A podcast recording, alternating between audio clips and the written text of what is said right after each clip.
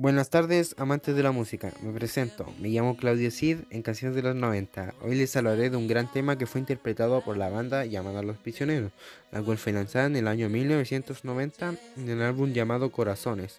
La canción se llama Estrechez de Corazón, la cual dura aproximadamente 6 minutos y medio, y es un tema nacional que pertenece al género pop.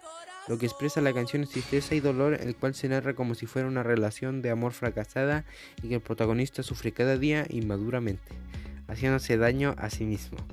Creo que este tema es reflexivo porque te enseña cómo es el amor en la depresión. Este tema se escucha hoy en día para ambientar fiestas y no se escucha con los sentimientos de la canción. Esa es toda la información que sé. Me despido. Yo, Claudio Cid.